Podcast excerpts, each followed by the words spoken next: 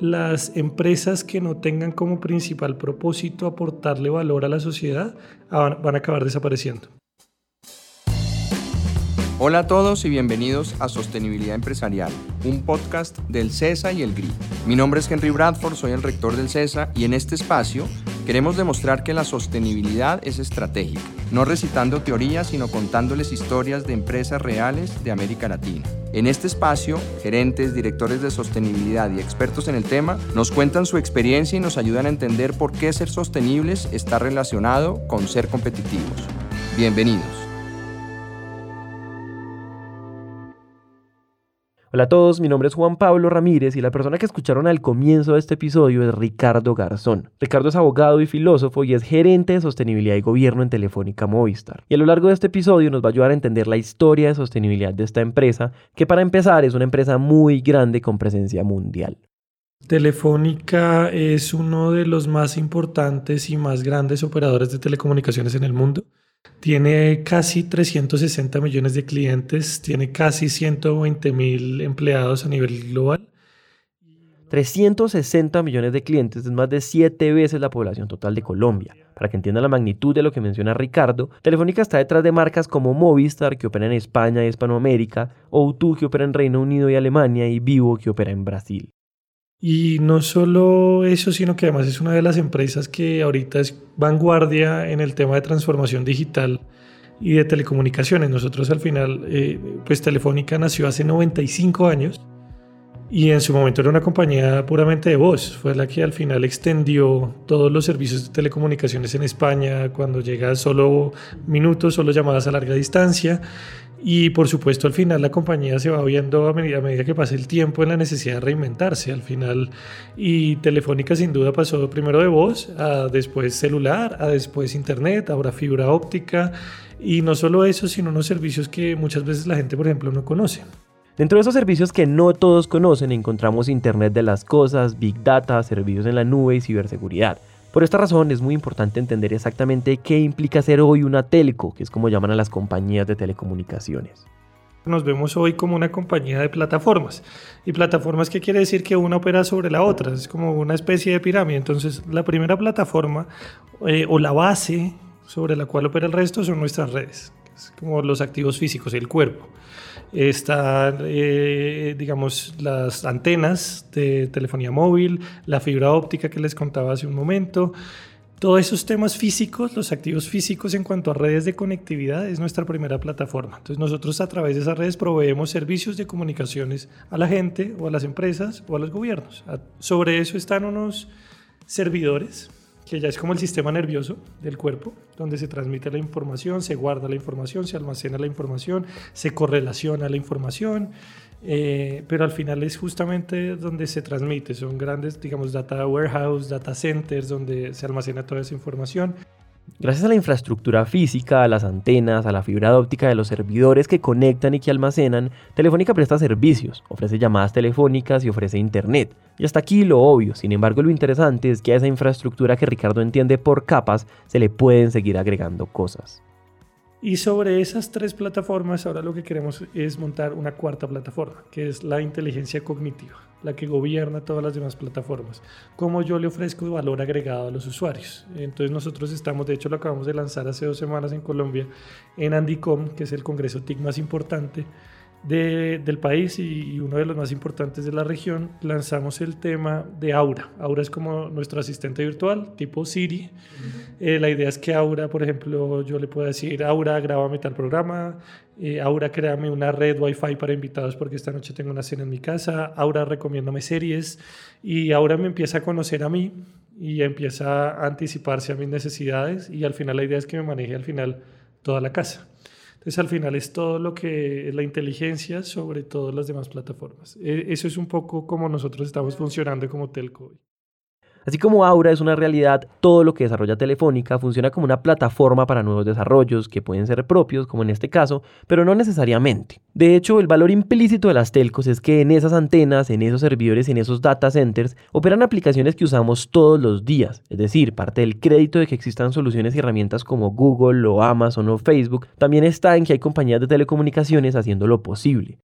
En este punto ya entendemos en términos muy generales cómo funciona Telefónica. Ahora si les parece, aterricemos en Colombia y entendamos cuál ha sido su desarrollo en el país y cómo fue su incursión en el discurso de desarrollo. Colombia Telecomunicaciones nace en 2013 de la liquidación de la antigua Telecom. Eh, y esos tres años, digamos, de estabilización de la nueva compañía culminan en 2006 con la búsqueda de un socio estratégico. Y el socio estratégico, después de varios candidatos, termina siendo Telefónica. Y Telefónica llega, por supuesto, con unos estándares de telco eh, de nivel mundial y de clase mundial. Uno de esos temas era justamente la responsabilidad social. No solo medir las implicaciones o los impactos económicos, sociales y ambientales que yo pueda tener como operación, sino luego la acción social de la Fundación Telefónica. Eh, por eso, digamos, la Fundación Telefónica en su momento también entra a Telefónica, si no estoy mal, en 2011, en Colombia, 2007 entra a Colombia.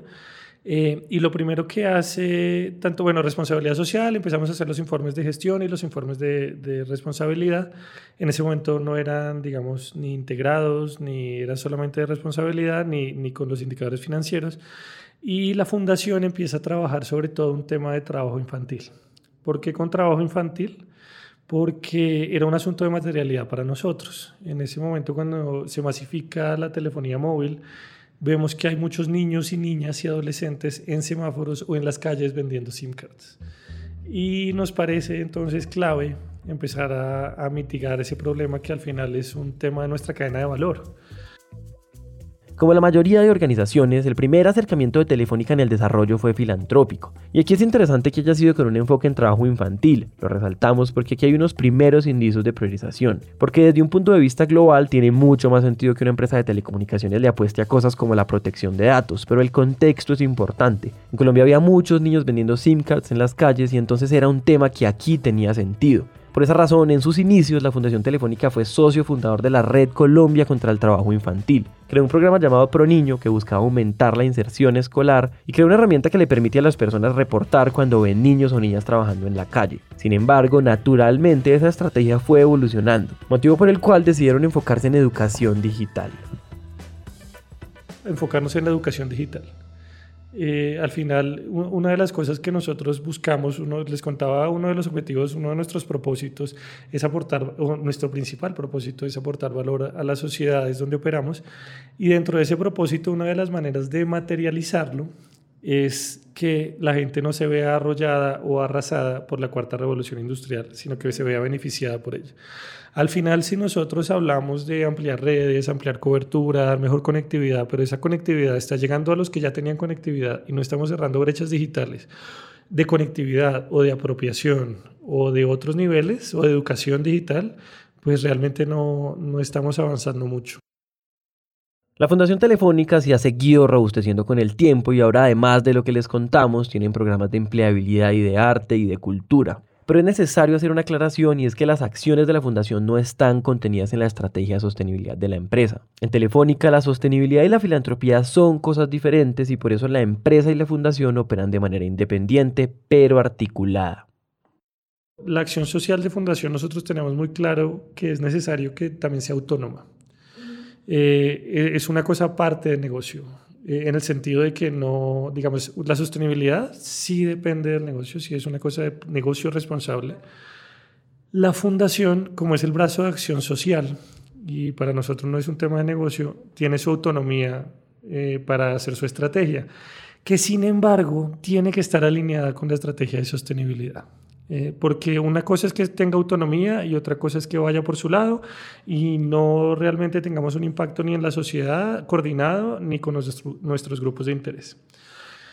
Eh, después de que ya deja de ser un asunto material este para nosotros, no quiere decir que no nos, deje de preocupar o que deje de existir el problema. De hecho, seguimos siendo aliados de la red y seguimos apoyando de manera muy eh, activa eh, dijimos tanto en el tema de responsabilidad social como en el tema de fundación que esto tiene que estar alineado con lo que nosotros hacemos y sabemos hacer. ese es el momento en que uno se crea un plan de negocio responsable o se empiezan a sentar las bases para un plan de negocio responsable y ahí la palabra, una de las palabras claves es negocio, porque es una estrategia que sin duda tiene que ir alineada con la estrategia de negocio o si no, uno no se le va a ver valor al interior de la compañía, dos, nuestros stakeholders no le van a ver valor y tres, adicionalmente no va a generar el impacto que queremos. Para Ricardo la palabra clave es negocio, es poner a la empresa al servicio de la sociedad, pero en calidad de empresa. Y eso en Telefónica se enmarca en un plan que se llama Plan de Negocios Responsables. Es al final donde se guardan o se organizan todos aquellos temas o indicadores estratégicos no financieros que estamos llamados a gestionar de manera adecuada. Y tuvo tal impacto que en el primer plan de negocio responsable el seguimiento se hacía en un comité como un petit comité de varios vicepresidentes, donde estaba vicepresidente de Asuntos Públicos, secretaria general, vicepresidente de Estrategia, vicepresidente de Recursos Humanos. Pero con este nuevo plan de negocio responsable se decidió que era de tal relevancia los temas que se trataban allí que era necesario escalarlo hasta el comité directivo en pleno y incluso hacerle una, un seguimiento mucho más constante. Antes era solamente cada tres meses, cada Q, y ahora se hace de manera mensual. Entonces, digamos que lo que es claro es que cada vez se le da más valor a estos temas. Se ve que eh, hay una cosa con la sostenibilidad que Telefónica ha entendido y yo creo que muchas empresas hemos entendido es que sostenibilidad no es filantropía y no se le está haciendo un favor a nadie apostándole a la sostenibilidad, sino es un tema de valor compartido con la sociedad y que al final eh, crear valor en las sociedades nos vincula a todos y la Agenda 2030 nos vincula. El plan de Telefónica tiene seis compromisos, pero ojo, no son seis compromisos aislados. No son los compromisos del área de sostenibilidad, sino los compromisos estratégicos de la empresa con una perspectiva de responsabilidad. Es decir, son compromisos que se incorporan a los procesos y metas de cada área de negocio y en definitiva forman parte del ADN de la compañía. El primer compromiso es ser confiables y accesibles para todos. Ser confiables y accesibles para todos puede sonar obvio, todas las empresas quieren eso, pero la verdad vale la pena desarrollarlo. Para empezar, la confianza, que es una palabra tan usada por los marqueteros, contiene muchos de los riesgos de largo plazo que tienen las empresas y mucho más en un entorno digital. Hablemos entonces de confianza en este contexto, hablemos de confianza digital.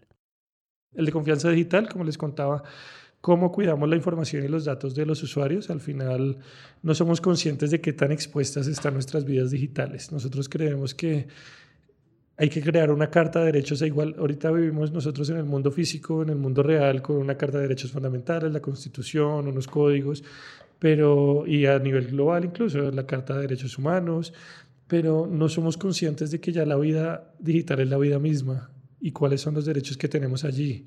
El derecho a la intimidad, el derecho a, mi privacidad, el derecho al olvido, incluso, que es muy interesante, es un concepto, es, digamos que yo cometí un delito alguna vez y ya cumplí mi condena pero sigue apareciendo en Google. ¿Hasta qué momento yo tengo derecho a que me borren y se me olvide? Entonces, digamos, todos esos debates son claves y por eso los trabajamos. Si se fijan, cuando Ricardo habla de confianza, habla de protección de datos, pero también de derechos en un entorno digital. La confianza, por un lado, me permite promover relaciones de largo plazo con mis usuarios, pero la accesibilidad, por otro, me invita a buscar oportunidades y a buscar nuevos clientes. Accesibilidad en cuanto a personas con capacidades diferentes o personas en condición de discapacidad. Y allí en 2017 el Ministerio TIC nos nombró como la primera empresa accesible para personas en condición de discapacidad en Colombia, porque hicimos cosas como ajustar nuestras páginas web institucional, que es telefónica.co, y comercial, que es movistar.co, para personas en condición de discapacidad visual, por ejemplo, eh, o adecuar los centros de experiencia con mayor eh, tráfico de personas o asistencia de personas a nivel nacional con protocolos para atenderlos, tanto personas con discapacidad visual como auditiva. Eso siempre se ha sido apoyado con herramientas del MINTIC. Por ejemplo, en el caso de personas sordas es una herramienta que se llama centro de relevo. Entonces, lo que nosotros tenemos en estos centros de experiencia es una tablet, llega una persona sorda y los guías están ya preparados para atenderlos y se va al cubículo que está adaptado para ellos se conecta con la tableta a una app que es la del centro de relevo, donde los contesta un intérprete de señas. Y el intérprete es el que hace la conexión entre el agente de Movistar y el, cliente para que pueda ser atendido de manera adecuada. Eso empezó con 10 centros de experiencia, ya vamos en 22. La meta de 2019 es cerrar con 27. Y adicionalmente tenemos un call center eh, accesible para personas en condición de discapacidad auditiva. Pero digamos, seguimos profundizando, como siempre les digo, un paso más allá.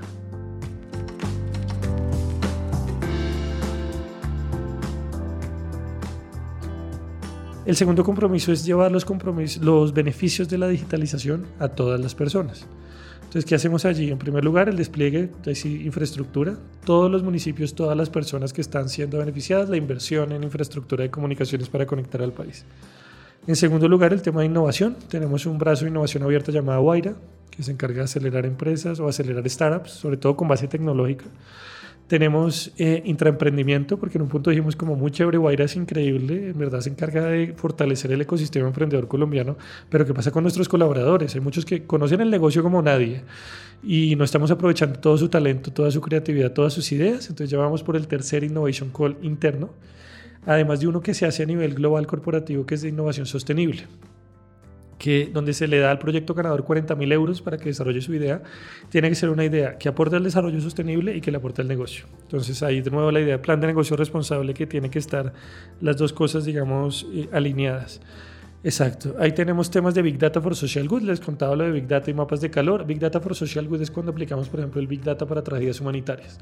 Nosotros hicimos un piloto en Mocoa eh, cuando pasó la avalancha, el deslizamiento, la inundación en eh, abril de 2017. Y lo que hicimos con Big Data allí es mirar a dónde se iban los clientes, los, pues nuestros clientes, no por un tema comercial, sino para que la ayuda humanitaria pudiera llegar con mayor eficiencia. Porque a veces llegan los helicópteros con la ayuda y no saben, entonces dicen, no, estos deben estar acá, no hay nadie ahí ya.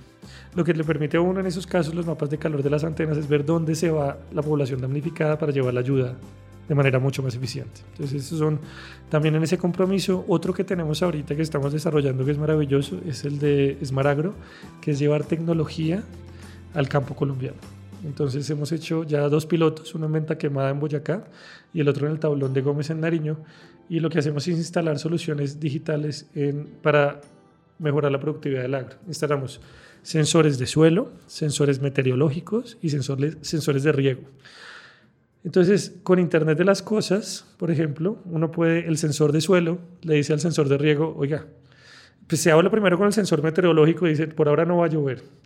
Y según con Big Data vemos la, la, caída de precipitaciones de lluvias en agosto es poca, por decir cualquier cosa, y riega automáticamente, sin ningún tipo de interacción humana. Ahora los, las personas y los agricultores, por supuesto, siempre pueden estar revisando, y eso ha llevado a una disminución de de los costos por bulto, un aumento de los ingresos, o sea, ha sido una cosa muy interesante que de hecho estamos trabajando con el Ministerio de Agricultura ya para replicar. Este segundo compromiso es interesante porque convierte el core de una empresa en un compromiso que es más que comercial. De nuevo, si usted está agregando valor, haga el ejercicio. Llevar los beneficios de complete aquí a todas las personas es un buen propósito organizacional. Pero mucho cuidado, si se fijan, la forma de responder a este compromiso no es con un equipo comercial más agresivo, sino también con innovación, con nuevas propuestas.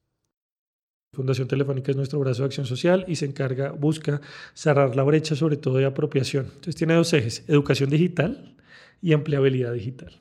Educación digital es, como les había contado, eh, llevar o habilidades STEM, Science, Technology, Engineering and Mathematics, que son las que se esperan se requieran en los empleos del futuro, además de habilidades blandas, porque entonces ahora uno lo que piensa, ahí hay, dos, como se dice en inglés, misconceptions. Uno, que lo único que importan son las habilidades duras, eh, que solo si yo soy programador, ingeniero y el resto no, no. Al final las máquinas van a reemplazar mucho de eso, pero las máquinas no podrán reemplazar nuestra creatividad, nuestro sentido del humor, nuestra empatía, nuestro liderazgo, eso nunca las máquinas lo podrán reemplazar. Y dos, que lo que necesitamos son más ingenieros. Y sí, los ingenieros son muy, muy importantes, pero necesitamos es competencias la carrera que sea, puede ser, pero necesitamos un abogado digital, un chef digital, e incluso estamos buscando desde hace meses eh, un experto en Big Data para el área de B2B y la persona por fin elegida es un chef experto en Big Data.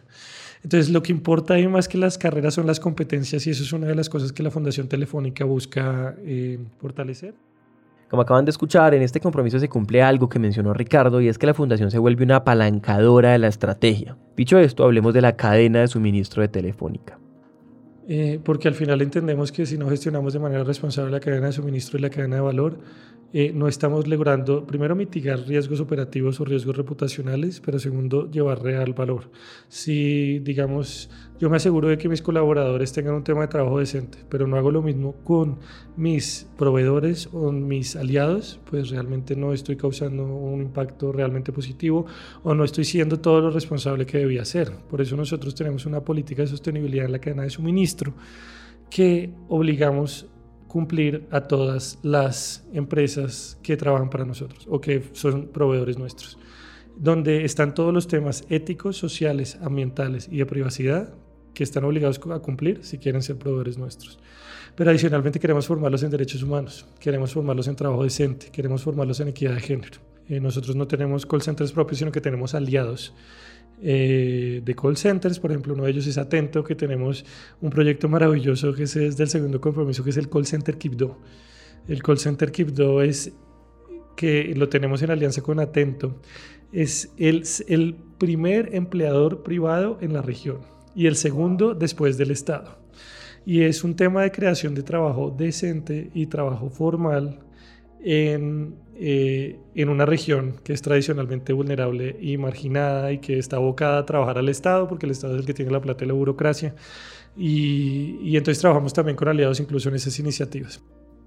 Cuando hablamos de gestión sostenible de cadenas de suministro, podemos hablar de dos cosas. La primera busca asegurar mínimos y trazabilidad en toda la cadena. Yo puedo involucrarme con mis proveedores, puedo hacerles exigencias, puedo acompañarlos, formarlos y puedo propiciar una cadena de suministro responsable, lo cual incluye a las personas que producen fibra óptica, los fabricantes de celulares, etc., donde por ejemplo en alianza con el GRI, Telefónica es empresa ancla en el programa de negocios competitivos para pymes donde los acompañan en temas de sostenibilidad.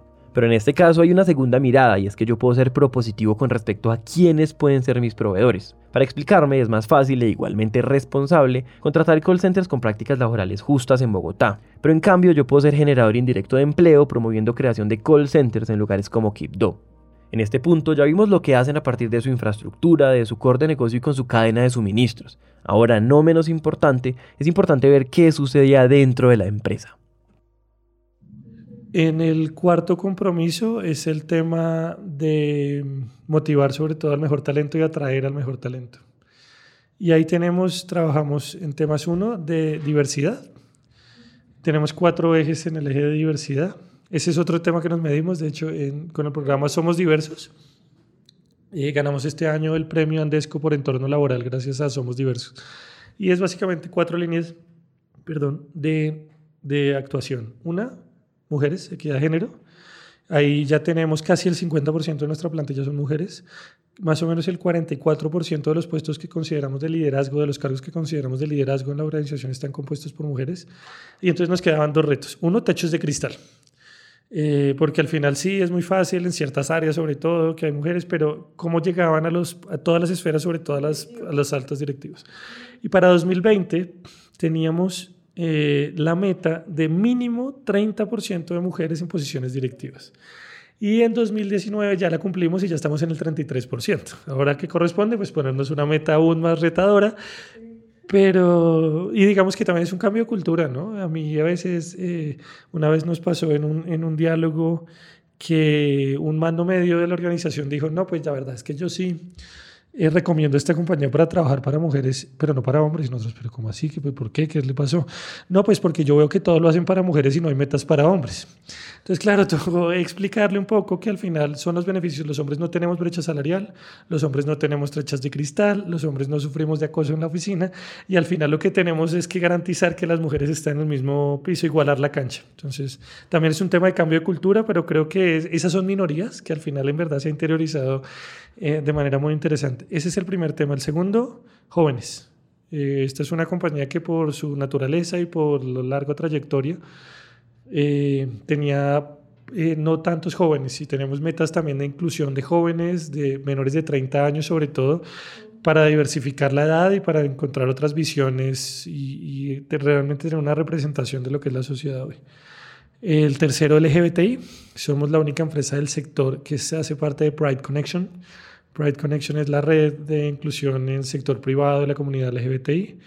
eh, participamos activamente. De hecho, este año el Summit de Pride Connection fue aquí en nuestras instalaciones, en nuestro auditorio.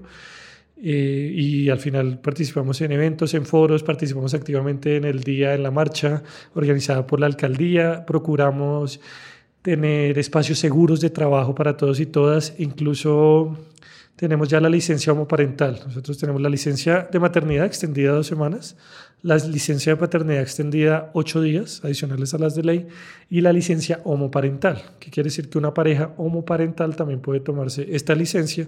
Si es el cuidador primario, se toma la equivalente a licencia de maternidad, cuidador secundario se toma la equivalente a la licencia de paternidad.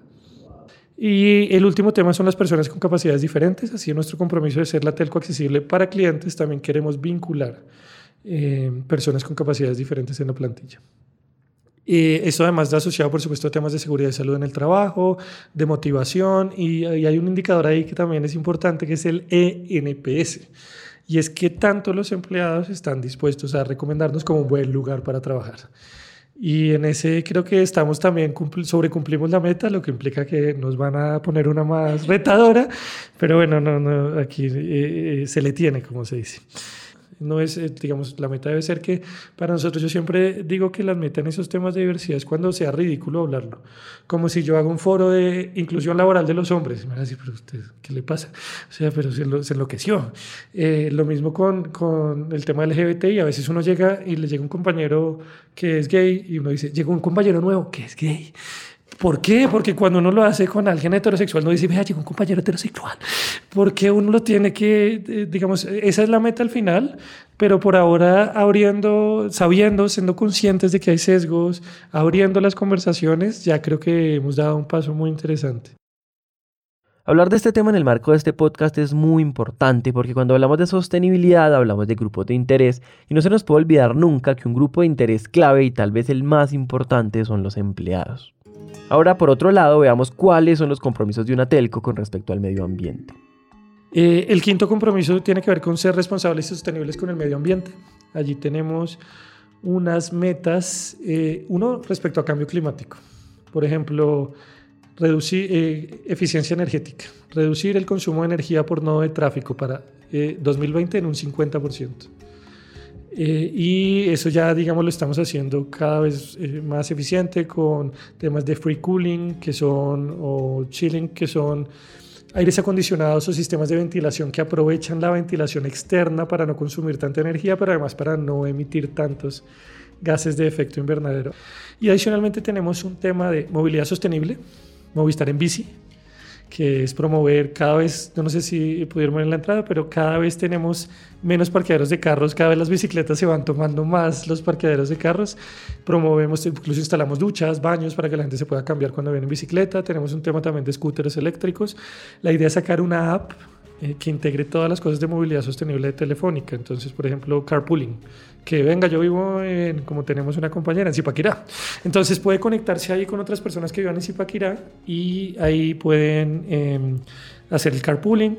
Tenemos para que préstamo de bicicletas para, y para medir la huella de carbono de cada uno de los colaboradores. Usted cómo llegó acá eh, y, y ver cómo se va reduciendo también esa huella de carbono. Y por último, en ese compromiso tenemos un tema de una plataforma que se llama Gretel, que incluso eh, es tan bonita que Bancolombia nos dijo, eh, venga, pues la líder, una de las líderes de sostenibilidad nos dijo, ¿y usted no me la vende? Y nosotros desafortunadamente todavía no la hemos pensado como negocio, pero lo que hace Gretel es una plataforma de todas las operaciones de Telefónica que unifica la gestión de residuos. Gretel es gestión residuos Telefónica. Y entonces lo que busca es saber toda la trazabilidad de la disposición de los residuos. Los proveedores ahí nos tienen que subir los certificados. ¿Qué hicieron con ese residuo?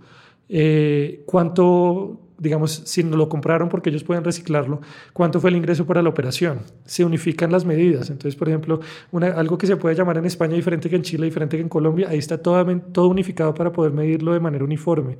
Sabemos cuántos kilos de tanto material de cobre, por ejemplo, reciclamos o vendimos o se, se le dio una disposición final y cuánto de eso ingresamos. Entonces, también es un tema de economía circular, ¿no? Ya, ya empezamos a ver para que las áreas de negocio vean como, no, vea, esto no es solamente un tema de ambiental, sino un tema de negocio. A ver cuánto yo de mis residuos puedo generar retorno. y el de gases de efecto invernadero, felizmente también estamos eh, on track.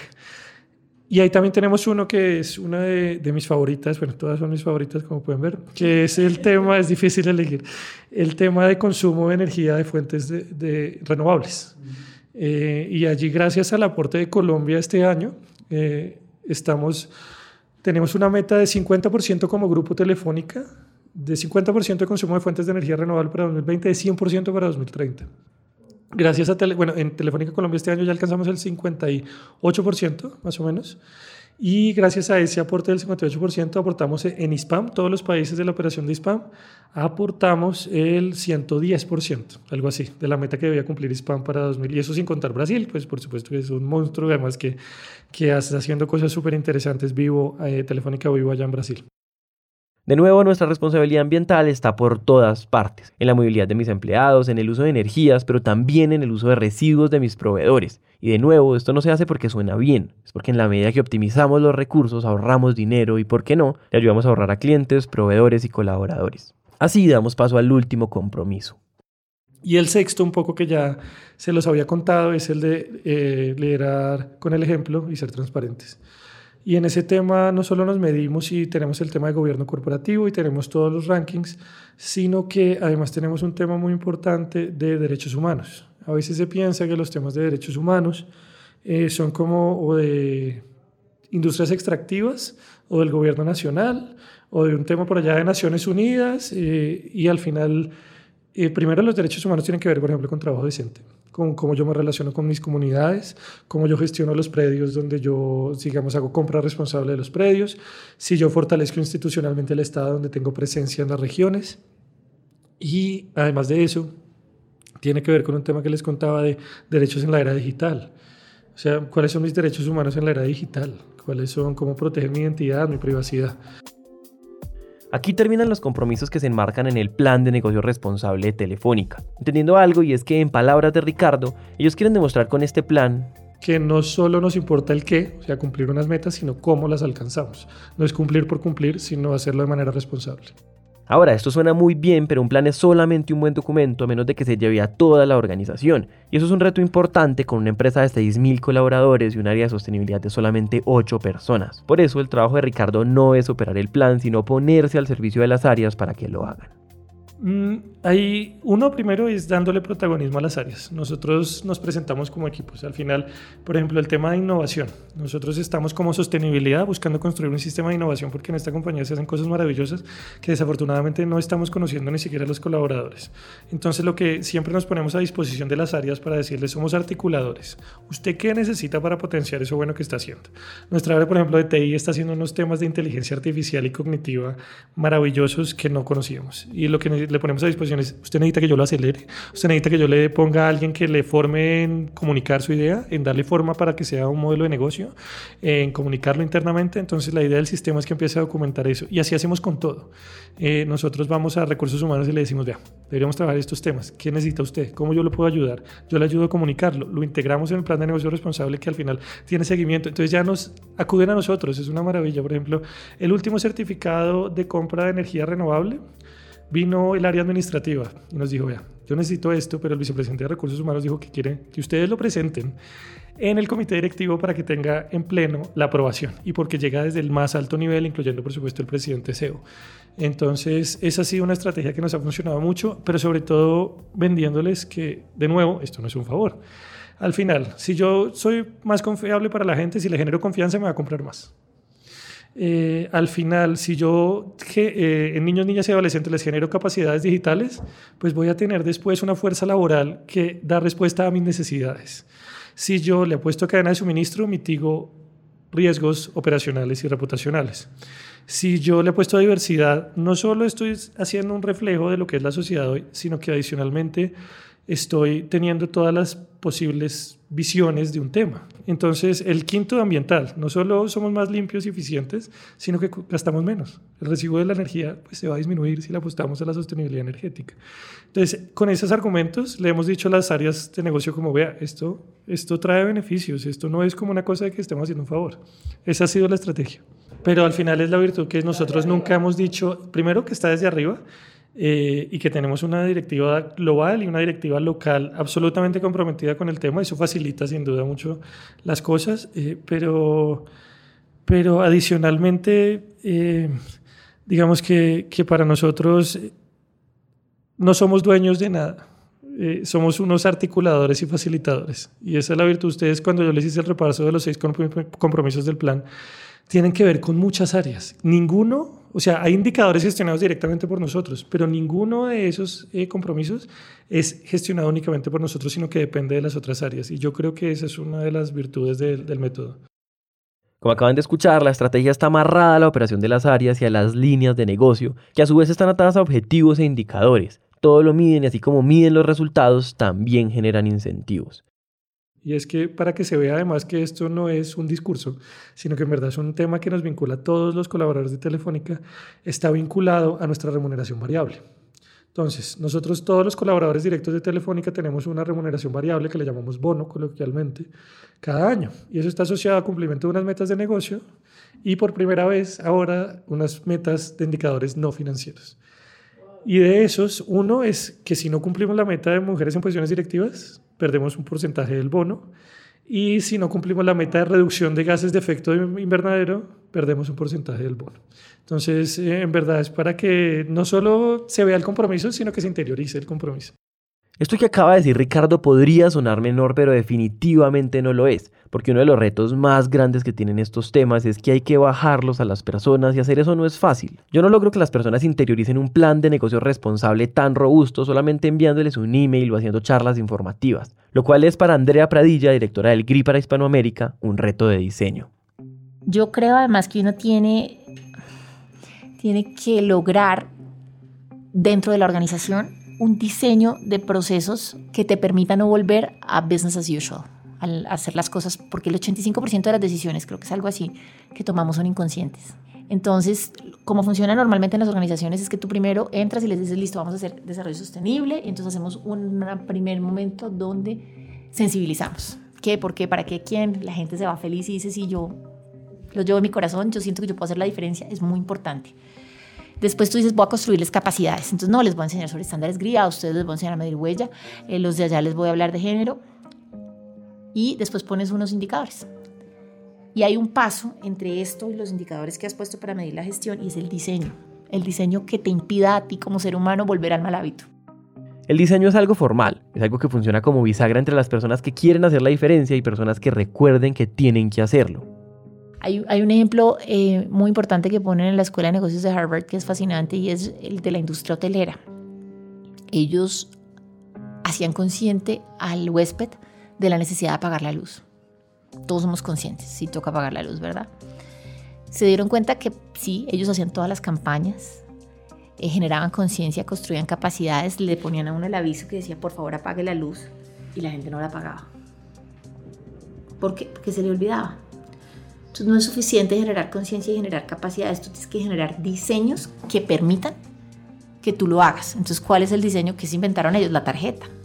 Tú sacas la tarjeta del cuarto y la luz se apaga. De manera que el día a día a ti no te lleve a tomar las mismas decisiones que venías tomando. Y eso aplica para todo, aplica para género, aplica para cada uno de los componentes del desarrollo sostenible. En género hay un, hay un ejercicio súper interesante que se hizo creo que fue en la Sinfónica de Nueva York, donde em, ellos hacían las audiciones.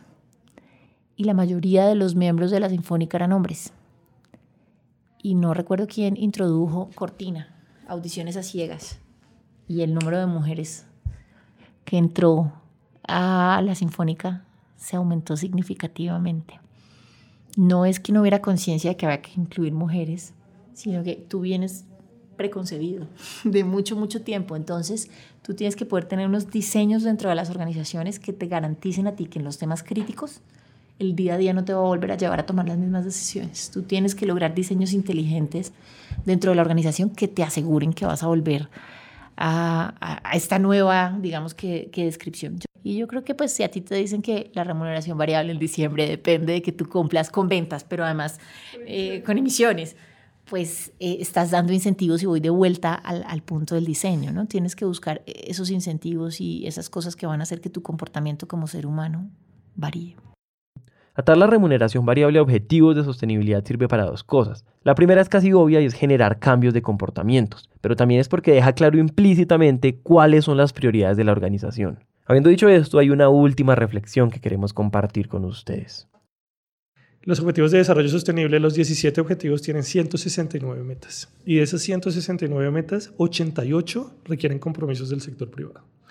Y entonces ahí digamos que no podemos eh, hacernos los de la vista gorda o simplemente pasar de agache. Sin duda, además, es una agenda que es de desarrollo sostenible, quiere decir que es también de valor compartido, es decir, nos trae valor a nosotros cumplirla. De nuevo, lo que les decía no es un favor a nadie. Si yo creo una sociedad con mejor educación, con mayor equidad de género, con cero pobreza, pues sí, la gente me va a comprar más o va a haber más eh, fuerza laboral apta para lo que yo quiero, o va a haber un mejor entorno de trabajo, o va a haber mejor infraestructura para que desarrolle mis innovaciones. Esto es un tema que eh, no es un favor a nadie. Entonces, por eso nosotros lo que hicimos fue coger la Agenda 2030 y decir, bueno, cojamos nuestro informe, nuestra materialidad y ver, priorizar a cuáles ODS, que son siete, tenemos mayor impacto. Entonces, alineamos esos ODS, uno con el informe.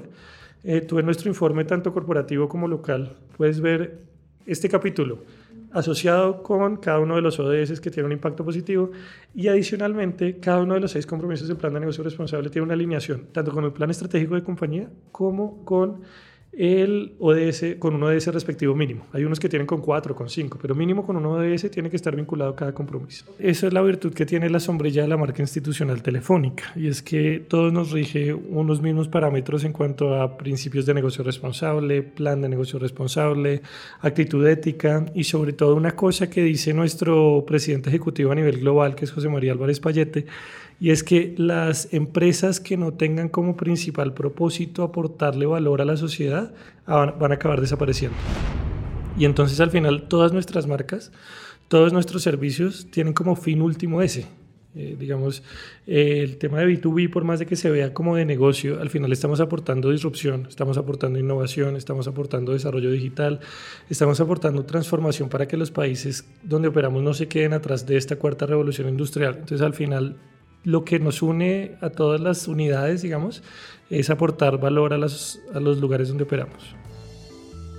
Este episodio fue producido por Juan Pablo Ramírez y editado por Daniela Figueroa. El diseño de sonido es hecho por Miguel Andrade y el trabajo gráfico es realizado por Juan Diego Bernal. Agradecemos a Ricardo Garzón, gerente de sostenibilidad y gobierno de Telefónica, por su tiempo, su disposición y por ayudarnos a construir esta historia. Agradecemos también a Ángela Pose del CESA y a Andrea Pradilla del GRI por hacer este proyecto posible. Esto es Sostenibilidad Empresarial, un podcast del CESA y el GRI. Yo soy Juan Pablo, gracias por escuchar.